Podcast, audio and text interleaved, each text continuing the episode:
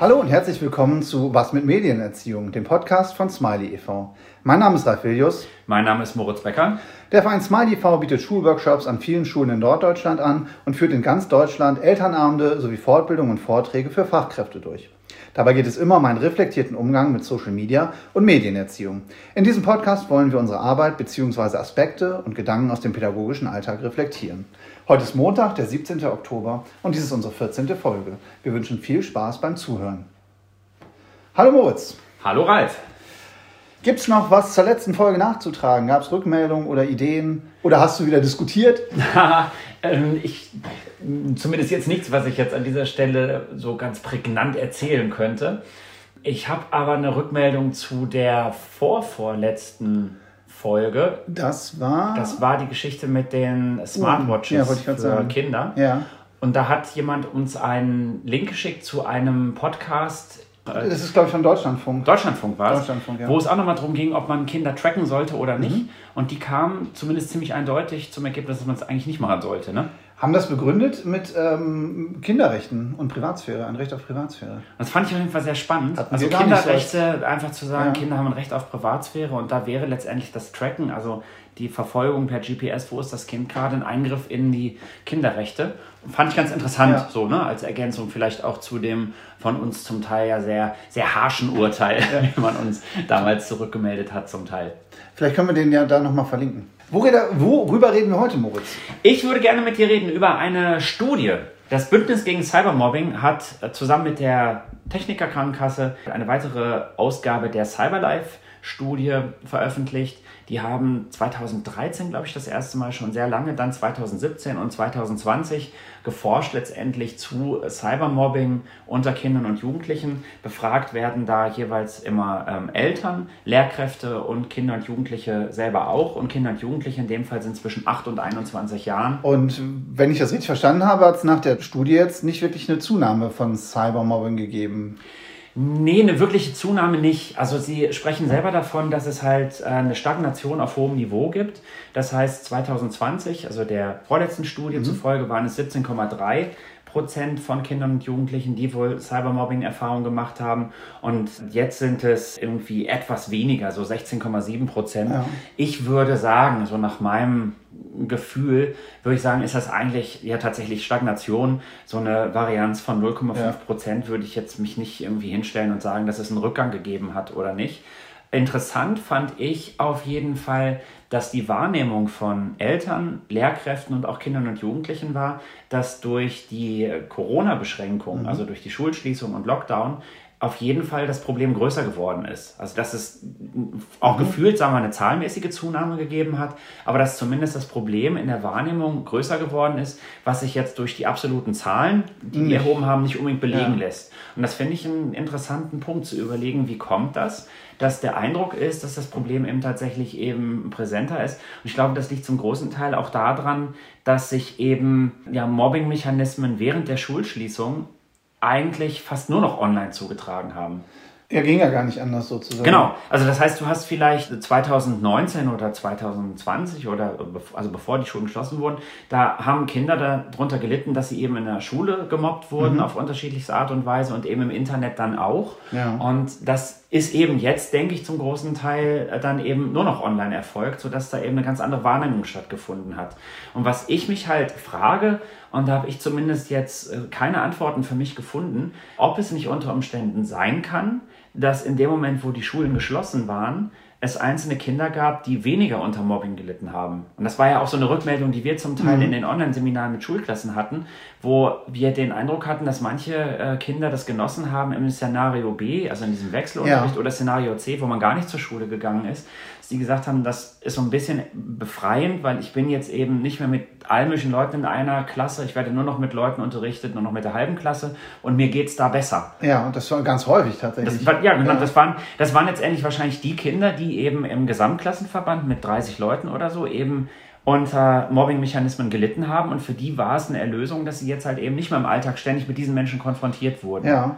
Und da glaube ich einfach, dass dann, wenn es vormittags eben keine Konfliktsituationen gab, wurden die nachmittags im Internet dann auch nicht ähm, weitergeführt. Mhm. So, ne? Das heißt, dass gewisse Mobbing-Mechanismen im Internet äh, letztendlich ohne das Zusammentreffen in der Schule gar nicht so wirklich funktionieren. Also ich glaube, dass, dass viele, okay, ja. viele Mobbing-Mechanismen online ähm, brauchen so eine Art, in Anführungsstrichen, ein Vorspiel oder, das klingt jetzt doof, aber mhm. eben so, so ein sich anbahnen, meinetwegen im Präsenzunterricht und nachmittags eskaliert das dann online. Und ohne diese Situation im, im, im Präsenzunterricht sind gewisse Dinge dann eben im Nachmittag gar nicht aufgegriffen worden und gar nicht eskaliert. Und wenn das stimmt, also wenn meine Annahme da stimmt, dann hätte es unter Umständen eine Zunahme gegeben von äh, ja, Mobbing im Internet, wenn die äh, Schulen nicht geschlossen wären. Also dann hätte man eben, also wenn du dir die Zahlen anguckst mhm. von 2017 gegenüber 2020, das war eine Zunahme von ich weiß es gar nicht genau, ich glaube 2017 waren es 12 oder 13 Prozent ja. und jetzt sind es eben tatsächlich dann seit 2020, wenn man so will, konstant um die 17 und das heißt, vielleicht hätte es da weiterhin eine Zunahme gegeben. So, ne? Also das ist so ein Punkt, den ich halt äh, in der Studie für mich so nicht wirklich Antworten mhm. finde. Die, in der Studie heißt es ganz eindeutig, dass man Mobbing-Situationen aus dem Schulalltag von denen im Internet eigentlich nicht trennen kann. Also das heißt, sie sind durchaus auch der Meinung, dass Mobbing als solches äh, nicht unbedingt digital und ähm, oder online und offline sich so unterscheiden lässt, sondern eben, dass Mobbing im Internet auch immer eine Teil einer, ein Teil einer ganzen, gesamten Mobbinglage ist. Es wird niemand im Internet, äh, nur im Internet gemobbt äh, aus der Klasse, sondern der wird vormittags quasi äh, im, im, Schulalltag äh, ausgegrenzt und dann führt sich das natürlich weiter ähm, online. Ich, das denke ich schon, ja. genau. Zumindest, und das ist etwas, was ich jetzt so deutlich auch nicht äh, herauslesen konnte,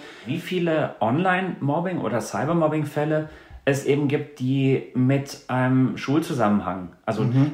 zumindest so zwischen den Zeilen findet man es an vielen Stellen, aber äh, dass eben äh, Cybermobbing hat ja nicht unbedingt immer mit Schulbezug zu tun. Es sind ja nicht unbedingt immer Täterinnen und Täter aus dem Schulumfeld, sondern es können ja auch ganz andere Leute sein, die dich im Internet in irgendeiner mhm. Form äh, schikanieren. Und da ist mir oft so, aber das geht mir bei ganz vielen Studien in der Richtung so, ist mir die Definition von Cybermobbing oft auch ein bisschen zu schwammig. Wie ne? definiert die Studie das denn? Also im Prinzip definieren sie es ja über ähm, ja, Beschimpfungen, Beleidigungen. Und es geht auch, und es waren wohl auch tatsächlich relativ viele, die eben gesagt haben, dass sie unter Druck gesetzt werden online. Das heißt, äh, in irgendeiner Form ähm, ja, geht in Richtung Erpressung. Das heißt also, wenn du nicht das und das machst, werden okay. wir dich auf die und die Art und Weise dann im Internet bloßstellen beispielsweise. Und das sind Mechanismen, die ja nicht unbedingt, sagen wir mal, so einer klassischen Mobbinglage entsprechen, wo ich sagen würde, dass ein, also Mobbing ist für mich ein, ein, ein, ein Beleidigen und Beschimpfen über einen längeren Zeitraum, auch mhm. mit so einer strategischen Vorgehen, ja. haben wir auch schon oft drüber diskutiert. Ne? Also, dass es eben nicht nur darum geht, einmal zu sagen, du bist eine blöde Sau oder so, ja. sondern das tatsächlich eben strukturiert über einen längeren Zeitraum zu machen, mit dem Ziel auszugrenzen. Also vorsätzlich. Ja, definitiv, ja. genau. Und das ist eben ganz interessant, dass 59 Prozent der Betroffenen, also das heißt 59 Prozent der betroffenen Kinder und Jugendlichen haben halt beschrieben, dass sie tatsächlich eben Ausgrenzung erleben. Mhm. Das wohl relativ häufig in äh, Instant Messengern. Ich nehme an, beispielsweise, dass sie halt aus WhatsApp-Gruppen ausgeschlossen werden oder so. Und das waren 2020 eben nur 41 Prozent. Also das heißt, ein gezieltes Ausgrenzen aus WhatsApp-Gruppen wird von viel mehr Kindern und mhm. Jugendlichen heute als Problem wahrgenommen oder als Mobbing wahrgenommen, als noch damals. Und das würde man auch unter Umständen wieder mit Kontaktbeschränkungen erklären mhm. können, weil du dann eben unter Umständen viel angewiesener warst, Auf an, Online, Online-Chats ja. dabei zu sein, weil du eben nicht morgens in der Schule dabei sein konntest, wo du gesagt hast, okay, jetzt bin ich nicht in dem Chat, ist nicht so schlimm, ich habe ja trotzdem Kommunikation mit den anderen. Und das ist eben in dem Moment, wo die Schulen nicht in Präsenz stattfinden, ist ja. der Ausschluss aus einer Chatgruppe noch eine viel massivere Ausgrenzung. Dann ist man ja quasi komplett raus. So. Dann bist du, genau. Und, und das, das, das wird, wird jetzt eben tatsächlich von erheblich mehr Mädchen und Jungen als Problem wahrgenommen. Mhm. Und das ist etwas, was äh, ich auch so wahrnehme in unserer Arbeit. Dass also eben das nicht dabei sein können in WhatsApp-Chats wird aus Sicht auch von Lehrern und Lehrern und Eltern oder auch bei unseren Veranstaltungen, wo Eltern immer sagen, das ist so ein Problem, wenn mein Kind nicht im Chat, im Klassenchat dabei sein kann, dann wird es ja automatisch ausgegrenzt. Das ist tatsächlich, glaube ich, ein viel größeres Thema als noch vor zwei oder drei Jahren. Ja. Und das ist auch das, was äh, ja, Schülerinnen und Schüler formulieren, dass es äh, ein Problem ist, wenn Leute nicht mit in diesen WhatsApp-Gruppen sind. Ja, ich glaube, ich glaube, dass eine, mh, mm, sagen wir mal, in dem Moment, wo du jetzt in einem WhatsApp-Chat nicht dabei bist, das mhm. ist erstmal noch kein Mobbing. Nein. Ne, das heißt also, wenn du jetzt sagst, wir haben meinetwegen irgendwie von, von, von, von zehn Mädchen in einer Klasse haben jetzt acht zusammen einen Chat. Das, das gibt es ja durchaus. Ja. Ne? Es gibt da meinetwegen, die ganze Klasse hat einen Chat und dann haben einzelne Mädchen, einzelne Jungs oder so. Ne? Das ist häufig ja dann auch noch in den sechsten und siebten Klassen ist das ja auch noch sehr geschlechtsspezifisch, dass die jetzt sagen, wir haben doch mal unseren eigenen Chat. So. Und ich glaube, dass Mobbing beginnt ja an der Stelle, wo du das auch äh, ganz gezielt nach außen vertrittst und sagst meinetwegen so, ja, wir haben ja noch den Mädchenchat für die, für die, für die coolen Mädchen oder so. Ne? Und dann ganz deutlich ist, dass dann ein oder zwei Mädchen nicht dabei sein mhm. dürfen, vielleicht auch. Die Gruppe sich auch darüber definiert, dass diese beiden Mädchen dann nicht dabei sind oder vielleicht auch nur ein Mädchen. Und da ist dann letztendlich, dass jemand nicht mit in eine Chatgruppe reinlassen, kann dann schon auch ein Element von Mobbing sein. Und da, glaube ich, ist sehr wichtig, genau hinzugucken, zu überlegen, ab wann ist, ist es denn wirklich sinnvoll, an dieser Stelle von Mobbing zu sprechen und wo ist es im Prinzip auch das, das, das Recht von Kindern, sich mit den Leuten zu verabreden, in Anführungsstrichen, mit denen man sich auch aus verschiedenen Gründen verabredet, weil man sich nahesteht, weil man ähnliche Interessen hat. Und das heißt, nur weil jemand nicht in einem WhatsApp-Chat dabei ist, ist das nicht automatisch Mobbing. Ja. Und ich glaube aber, dass es eine mittlerweile viel größere Sensibilität genau auf diese Situation gibt. Also, dass man viel genauer überlegt, ey, Moment, jetzt sind wir alle in der Gruppe bis auf den einen oder die eine. Äh, warum eigentlich nicht? Und dass man also unter Umständen sich auch eher reinversetzen kann in die Situation von jemandem, der dann eben das Gefühl hat, alle sind im Chat, nur ich nicht. Dass da heute, glaube ich, wesentlich sensibler geguckt wird als noch vor drei oder vier Jahren. Und das finde ich durchaus positiv. Ja, bedingt durch das, was die Schülerinnen und Schüler vielleicht selber in der Pandemie erfahren haben. Genau, genau. Weil sie aus welchen Gründen auch immer vielleicht äh, erst später einen Laptop bekommen haben und Sachen nicht mitbekommen haben oder solche Sachen. Ja, und das ist, das ist auch was, was beispielsweise beschrieben wurde, dass halt auch durch das Homeschooling in Form von oder beziehungsweise der Distanzunterricht mit irgendwelchen äh, digitalen Tools, irgendwelchen Videokonferenzen, mhm. das hat wohl auch tatsächlich eben ganz andere Modelle von Cybermobbing ermöglicht, was es halt wohl früher in der Form noch gar nicht gegeben hat. Also das heißt, ich glaube, dass da auch jetzt eine ganz andere Sensibilität stattfindet, mhm. zu überlegen, dass das, was da passiert, ist auch eine Form von seelischer Gewalt. Und es hat halt einfach nicht so viele Videokonferenzen gegeben früher, ja. wie es dann eben ja, in der Zeit nicht. gab. Und was halt auch ein Punkt ist, der dann auch uns betrifft, ist, dass halt ja ganz viel Präventionsveranstaltungen nicht stattgefunden haben während ähm, der Schulschließung mhm. und auch im Prinzip dann noch, ähm, als es dann wieder möglich war, letztendlich Prävention zu machen. Ich weiß nicht, ich habe das von ganz vielen Schulen gehört, dass beispielsweise die Präventionsfachkräfte von der Polizei nicht mehr in die Schulen gehen konnten über einen sehr langen Zeitraum. Genau. Und das ist, glaube ich, auch etwas, was wir dann im Rahmen der Prävention auch eher wahrscheinlich langfristig merken würden. Ne? Also, ja. weil Prävention ist ja etwas, was eben von der Wirkung her, das merkst du nicht zwei Wochen nachdem die Präventionsmaßnahmen nee. nicht stattgefunden hat. Das wird sich erst in zwei, drei Jahren. Und das betrifft ja auch uns. Ja. Ne? Das heißt, auch wir haben ja vieles anders gemacht müssen oder mit vielen Einschränkungen, dass man eine Zeitweise eben nicht in Gruppenarbeit arbeiten durfte. Vieles hat frontal stattgefunden. Ja. Und da würde ich sagen, waren auch wir methodisch viel schlechter in der Zeit, als wir normalerweise Fall. sein Ich genieße das sehr, dass wir Workshops wieder fast wie vor Corona machen können. Also zumindest gibt es eine sehr große Unzufriedenheit ja. auch von Lehrerinnen und Lehrern, die das geäußert haben, eben mit den Präventionsmaßnahmen. Und es waren wohl tatsächlich 65 Prozent der Lehrkräfte, die gesagt haben, im Bereich Cybermobbing, ich nehme an, auch im Bereich der Intervention, muss der Staat mehr tun. Also das heißt, dass da auch so eine gewisse Ohnmacht, so interpretiere mhm. ich das, dass gesagt wird, wir als Schule können da gar nicht mehr machen, als wir jetzt machen. 65 Prozent sagen tatsächlich, der Staat muss da mehr durchgreifen, mehr Maßnahmen anbieten. Auch immer die Diskussion halt, äh, ob man Cybermobbing als solches, als Straftatbestand irgendwie braucht oder nicht. Das waren alles Punkte, was ich ganz interessant fand, was halt zumindest die Wahrnehmung ja. und Bewertung ist da tatsächlich anders als 2020. Und das ist das, was ich an der Studie interessant finde, dass die absoluten Zahlen sind, stagnieren ja. auf, die sagen, hohem Niveau. Das ist schwer zu sagen. Ne? Also ist das jetzt wirklich ein hohes Niveau? Ist die Definition von dem, was die Cybermobbing nennen, das, was ich in meiner Arbeit auch immer als Cybermobbing begreife? Eben tatsächlich wirklich so dieses, wo Menschen halt sehr, sehr verzweifelt auch mhm. sind oder ähm, sich dem auch gar nicht entziehen können.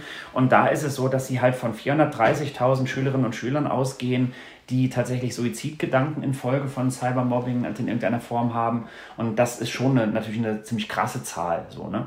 Wobei das natürlich auch immer so eine Sache ist, mit solchen Zahlen machst du natürlich auch aufmerksam dann auf solche Studien. Ja. Also ich weiß nicht, also die genaue Definition eines Suizidgedanken. Das ist fast eine halbe Million. Also das, ja, da, da, bin ich, da bin ich immer sehr vorsichtig. Ne? Also Ja. was ist ein Suizidgedanke? So, in dem Moment, wo man jemanden fragt, äh, wenn du einen 13-Jährigen fragst, der völlig verzweifelt ist, der sagt, ja, ich habe Suizidgedanken, aber ist das wirklich das, was man Mhm. jetzt meinetwegen in einer, in einer Therapie äh, au- auch ernsthaft als Suizidgedanken dann begreifen würde? So, ne? aber ja, Die Frage ist halt natürlich, inwieweit man das durch Prävention in dem Sinne, wie wir das jetzt seit einigen Jahren machen oder auch einige andere, inwieweit man die Zahlen da vielleicht ein Stück weit gebremst hat oder ob man sie vielleicht jetzt auch durch entsprechende Sensibilisierung zurückfahren kann. Und ich glaube, dass halt, das haben wir ja mal, wir haben, glaube ich, mal, haben wir uns drüber unterhalten, ich weiß gar nicht mehr, dass äh, vor einigen Jahren haben häufig Mädchen gesagt, dass sie im Internet oft komische Bilder zugeschickt bekommen. Wenn du einen öffentlichen Instagram-Account hast, kriegst du oft komische Bilder. Ja. Und da haben die dann auch nicht wirklich erzählen wollen, was das für komische Bilder sind. Ich gehe davon aus, dass es oft, sagen wir mal, ähm, irgendwelche Dickpics oder so waren. Ne? Und heute ist es so, dass eben in, im Rahmen von Prävention und Aufklärung eben äh, Kinder und Jugendliche wissen, dass das unter Umständen das ist, was man Cybergrooming nennt, also das Anbahnen von sexuellen Kontakten. Und das heißt, dass sie viel schneller eben benennen können, ja, Cybergrooming habe ich erlebt, weil mir wurden solche und solche Bilder zugeschickt. Und vor drei oder vier Jahren oder fünf Jahren hätten die auf die Frage, ist Cybergrooming ein Problem, hätten die gesagt, nee, keine Ahnung, ich denke nicht. Und hätte man dann gefragt, wurden dir schon mal komische Bilder zugeschickt von ekligen Erwachsenen? Ja. Ne? Und das ist eben heute einfacher, dass dadurch, dass die Begriffe eben etwas definierter sind und auf die Frage, hast du Cybergrooming erlebt, werden Menschen heute schneller mit Ja, Ja. antworten als noch vor ein paar Jahren, auch wenn sie es vor ein paar Jahren genauso erlebt haben. Und das ist generell, glaube ich, eine Ja. Schwierigkeit solcher Studien, dass du unter Umständen nicht die absoluten Fälle abfragst, sondern eher die, die Sensibilität, die Menschen da halt entwickelt haben, zu sagen, so, das ist jetzt das, worum es halt geht, wenn wir über Cybermobbing sprechen. Und das ist, das ist, glaube ich, statistisch unheimlich schwer abzufedern. würdest du sagen, dass die Studie für unsere Arbeit hilfreich ist? Ja, definitiv, weil sie letztendlich auf ein- Problem aufmerksam macht, wieder mal. Ja. Also ich habe das in, von der Studie in unterschiedlichsten, ich habe im Radio habe ich es gehört, wurde darüber berichtet, also die wird ja wahrgenommen. Mhm. Ja, so, das ne? auf jeden Fall. Das finde ich sehr, sehr gut, dass da ja, aufgeklärt wird, dass eben gesagt wird, hier, das ist ein Problem, wo man ähm, Aufklärung, Prävention und all das braucht. Und das ist letztendlich ja das, was wir eben auch machen. Mhm. Und ich glaube, dass das andere eben, weshalb ich sie hilfreich finde, ist, dass es zumindest mir auch an vielen Stellen so Denkanstöße gibt, wo man sagt, so, warum ist das eigentlich so? Also zum Beispiel bin ich halt über eine, über eine Darstellung gestolpert, dass man eben sagen kann, je mehr ein Mensch online ist, desto äh, eher ist diese Person Opfer von Mobbing. Ja. Und das kannst du jetzt nicht erklären durch das, was wir vorhin hier so ein bisschen zusammengesponnen haben, dass das Mobbing im Internet eine Fortführung von Mobbing in der Schule ist. Und das heißt, ich glaube, dass es einen ganz großen Teil von Kindern gibt, die viel online sind, meinetwegen die, äh, was weiß ich, im Gaming-Bereich online sind und befinden sich halt in irgendwelchen äh, Computerspielsituationen, wo sie dann Mobbing-Erfahrungen machen mit Menschen, die sie in ihrem äh, Alltag sonst gar nicht um sich Ja. haben. Das heißt also, dass ein Kind eben oder ein Jugendlicher sagt, ich werde hier meinetwegen im Computerspiel gemobbt von Leuten, die mich, sagen wir mal, als Person im Alltag gar nicht wahrnehmen, sondern eigentlich nur in meiner Rolle in diesem Computerspiel. Aber wird- trotzdem ist es dann für Ja. diese Person natürlich auch Ausgrenzung oder beschimpft werden, seelische Gewalt. Und das heißt, wenn du dich eben häufig in Online-Situationen befindest, in Computerspielen Ja. oder irgendwelchen Discord-Channels oder so ein Kram, dann eröffnet das natürlich auch wieder einen Raum, in dem du gemobbt werden kannst, der mit dem, was du im Alltag erlebst, in der Schule, Sportverein und so weiter, eigentlich gar nichts zu tun hat. Und das heißt, es gibt durchaus einen ganz großen Teil von, von Mobbing, den du eben nicht erklären kannst mit Ausgrenzung in, in der Schule oder Also so. keine Weiterführung, sondern quasi äh, Völlig separat davon. Und da kann man natürlich überlegen, inwieweit es Kinder gibt, die eben vielleicht auch, äh, um Ausgrenzungen in der Schule oder so zu kompensieren, sich deshalb ganz besonders häufig ähm, online mit anderen Menschen eben treffen. Haben wir ja auch in unserem Podcast schon öfter darüber spekuliert oder gesprochen. Das heißt also, dass ein Kind meinetwegen oder ein Jugendlicher, äh, der, der geht eben jetzt nicht zum, zum, zum Fußball, Handball, äh, Leichtathletik, Ballett oder so ein Kram, weil er dort überall oder sie dort überall Ausgrenzung erfährt und entscheidet sich deshalb eben tatsächlich, sich eher online mit anderen Menschen zu treffen, die eben jetzt nicht meinetwegen hier in Hannover wohnen, sondern sonst wo Irgendwo, auf der ja. Welt. und dass die dort unter Umständen wesentlich mehr online sind und auf die Weise auch wesentlich mehr negative Erfahrungen online machen als jetzt ein Kind, das das Internet relativ wenig benutzt, mhm. weil die Freizeitgestaltung eben ganz anders aussehen. Und das, glaube ich, ist schon auch ein, auch ein Punkt, was ich ganz interessant fand, dass sie dann eben auch äh, gefragt haben, die Betroffenen, nach ihrer Lebenszufriedenheit. Ne, das heißt also, die, die von, von Cybermobbing betroffen sind, wurden nach ihrer generellen Lebenszufriedenheit befra befragt. Und es ist so, dass die Menschen, die im Internet häufig gemobbt werden oder Mobbing-Erfahrung haben, sind überwiegend auch mit ihrer Lebenssituation im Gesamten unzufriedener. Mhm. Und äh, die, eine Formulierung, da weiß ich nicht, ob ich der so zustimmen würde, da heißt es, dass eine hohe Lebenszufriedenheit vor Cybermobbing schützt. Und das da bin ich noch nicht so mhm. richtig mit äh, fertig. Also ich finde das. Ich glaube eher andersrum. Äh, ich glaube eher, dass man äh, zufriedener ist, wenn man nicht gemobbt wird. Äh, ja, und zwar so. generell ja. so, ne? Und das ist, und ich glaube, dass da, da spielt halt auch mit rein, die Diskussion habe ich ganz oft auch in, in äh, unterschiedlichsten Veranstaltungen schon diskutiert, wann wird denn jemand gemobbt? Mhm. So, und ich glaube, dass man äh, jemand, der sehr zufrieden ist mit sich und also oder, oder eine, eine, eine Person, ja. die sehr zufrieden ist mit ihrem gesamten Lebensumfeld, mit sich selber und so weiter und so weiter, die kannst du relativ rabiat beschimpfen. Ja, ohne und dass sie. Die denkt sich einfach so, ja, das ist mir ja. scheißegal. Ne? Da ist jetzt irgendjemand, der kann sich nicht benehmen oder die kann sich nicht benehmen, macht nichts. Genau. Das heißt, würdest du die Person fragen, wurdest du letzte Woche gemobbt, dann wurde die vielleicht fünfmal blöd angeguckt und ja. das hat die aber nicht interessiert, die Person. Ja. Das heißt also, eine hohe Lebenszufriedenheit schützt dich vor der Wahrnehmung von Beleidigung. Und mhm. damit, wenn du nicht beleidigt bist, dann wurdest du auch nicht beleidigt. Ja. Ne, das ist ja der Punkt. Genau. Und das, da bin ich nicht so sicher, ob man sagen kann, eine hohe Lebenszufriedenheit schützt wirklich vor Cybermobbing. Eine hohe Lebenszufriedenheit macht einen Menschen zufrieden und macht ihn auf die Weise weniger traurig. Das ist irgendwie eine ziemlich, mhm. ziemlich hohl, so in der Form. Aber zumindest glaube ich, dass an vielen Stellen dann doch was dran ist, zu sagen, ein Kind, das eben sehr breit aufgestellt ist in seiner Freizeitgestaltung, sehr gut vernetzt ist, meinetwegen hat dort eben die Peer Group Schule, äh, die Leute vom, vom, vom Sportverein, die Leute hier und da, was wir auch in unserem Podcast ja. schon oft beschrieben haben. So jemand kann dann kompensieren, wenn man dann im Internet halt irgendwo im Computerspiel beleidigt wird und die Leute sagen, hier, du darfst nicht mehr mit uns spielen, dann sagt man, gut, okay, ist egal, macht nichts, weil morgen wollte ich sowieso zum Handball. Mhm. Und das ist eben bei den Kindern, die eben dann tatsächlich dort äh, ausschließlich im Computerspiel Integration erleben, für die ist das natürlich dann eine ganz andere Form von Ausgrenzung, weil sie das nicht auf, über andere Beschäftigungen so in der Form kompensieren können. Und so gesehen, glaube ich, wäre das halt so der Gedanke an Eltern. Da wäre dann im Prinzip Prävention, ähm, dafür zu sorgen, dass das Kind eben möglichst vielfältige äh, Interessen hat, sich möglichst an vielen Stellen irgendwie aufhält, äh, zufrieden ist mit sich aufgrund von unterschiedlichen Erfahrungen zu sagen, ich bin halt irgendwie jetzt gerade vielleicht äh, fühlt sich das doof an, wie die mich behandeln, aber macht nichts. Ich weiß ja, das ist in zwei Wochen wieder vorbei oder so. Ne? Und das ist ähm, wahrscheinlich jetzt nicht so die bahnbrechende Erkenntnis, nee. aber finde ich aber trotzdem eine dann Herausforderung. Ja, das auch, aber ich finde das eigentlich ganz schön zu sagen, dass Prävention im Bereich Mobbing im Internet ist jetzt nichts, was da direkt eben im Internet stattfinden muss und das mhm. ist auch keine technische Kompetenz, die du da brauchst, sondern es geht halt darum okay, ja. äh, zu wissen, dass die gefährdeten Mädchen und Jungen sind unter Umständen die, die tatsächlich eben unzufrieden sind. Äh, aber das wahrscheinlich brauchst du auch keine Studie für, um das rauszufinden dann, ne? Also diese Studie hilft, äh, das war ja meine Frage gerade eben tatsächlich, äh, weil sie aufmerksam macht und ähm, und sie das Problem im Grunde genommen an der Stelle auch wunderbar erdet, sag ja. ich mal. Ne? Also das ist nichts Abgehobenes, was irgendwo im Internet passiert, sondern nee. es sind letztendlich Menschen, die die haben wir in unserem Alltag um, um uns herum, so, ne? die halt aufgrund von Unzufriedenheit dann eben auch viel angreifbarer sind.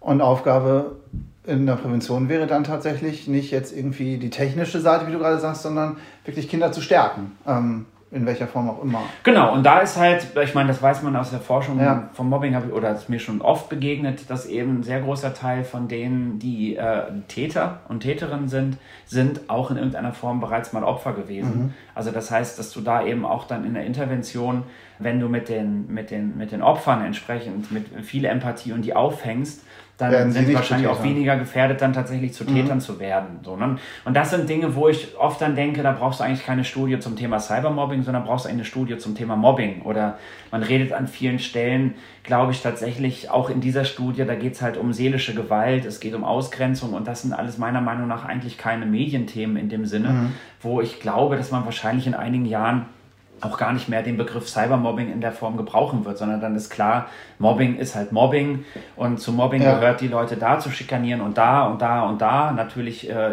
auf dem Schulhof, äh, Am natürlich Arbeitsplatz, auch, aber halt auch im Internet. Genau, logischerweise ja. auch. Und wahrscheinlich würde man dann auch nicht Internet sagen, sondern differenzierter in ja. Chatgruppen oder Computerspielen und so.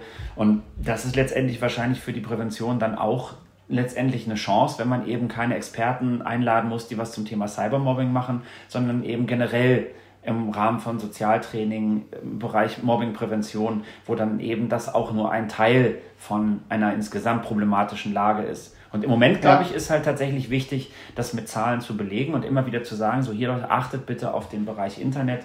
Da leiden Mädchen und Jungen unter Umständen genauso oder vielleicht sogar noch mehr, wie in anderen Bereichen von seelischer Gewalt eben auch.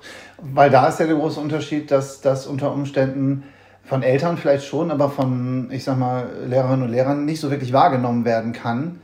Wenn wir jetzt, äh, Wobei ich die Studie so gelesen habe, dass ich schon glaube, dass die Schülerinnen und Schüler und auch Lehrkräfte das als Thema von Schule akzeptiert haben.